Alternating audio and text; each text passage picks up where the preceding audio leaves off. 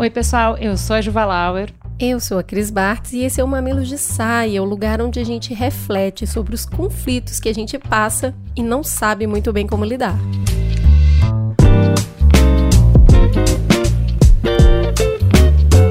Sabe aquelas conversas difíceis que cruzam nosso caminho, complicam a vida e a gente fica tentando escapar? É a saia justa com amigas, com filhos, com sócios, com chefes, com crushes. E o papo de hoje tem a ver com essa relação com o chefe.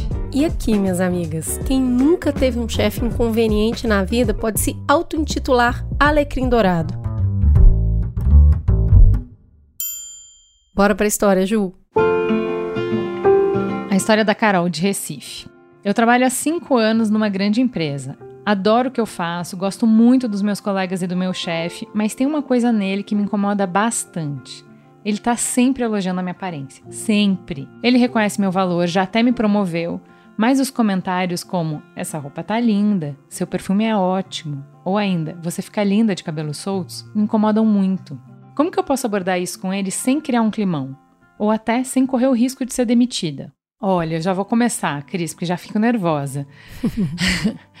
Pelo que a Carol conta, tá tudo certo nessa relação com o chefe, menos esses elogios inapropriados. E a primeira coisa que eu acho importante a gente deixar claro aqui é que ela tem toda a razão do mundo para se sentir desconfortável. Inclusive, eu acho que isso é uma dica, tá? Toda vez que alguém fala alguma coisa que a gente se sente desconfortável, é muito importante ouvir o porquê está desconfortável. A gente é meio bicho, a gente sente quando está em perigo.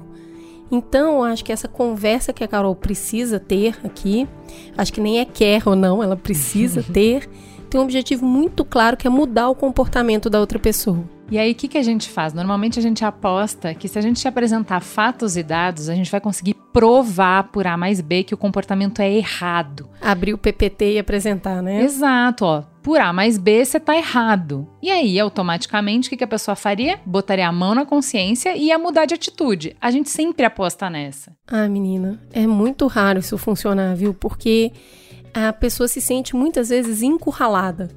E aí, ela não quer ser a errada a do time do mal, e muito menos ela se vê como uma vilã. Ela vai sair se defendendo. Então dá para ser mais estratégica e direcionar a conversa a partir do que seu chefe tem a ganhar com essa mudança de atitude. Total, porque é muito mais fácil uma pessoa se mover quando ela percebe que né, naqueles argumentos ali estão mexendo no interesse dela e ela vai ter ganho se ela se mover. Que ganho ele poderia ter em parar de incomodar, em parar de assediar?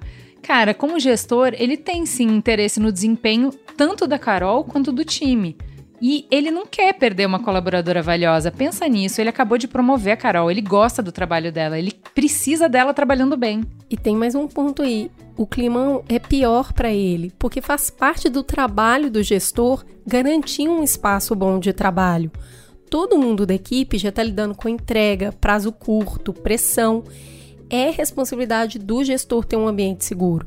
Então, como que ela poderia falar? Vamos lá, vamos fazer um exercício aqui. Ó, oh, eu adoro trabalhar nesse time, mas tem um ponto que me incomoda bastante e que tá atrapalhando a minha performance. Eu não gosto dos comentários que você faz sobre a minha aparência. Por exemplo, na reunião da semana passada, você comentou sobre o meu vestido. Eu fiquei constrangida. Tirou totalmente a minha concentração na hora da apresentação. Acho que ela ainda pode completar. Todo mundo aqui está com o objetivo de atingir as metas. Eu queria te pedir para não fazer mais esses comentários. Eu te garanto que a sua mudança de atitude vai melhorar não só o meu trabalho, mas o ambiente geral do time. Carol, boa sorte nessa conversa. E se teu chefe não escutar, tem sempre o canal da Ouvidoria de Recursos Humanos ou Compliance. Você não está sozinha, garota.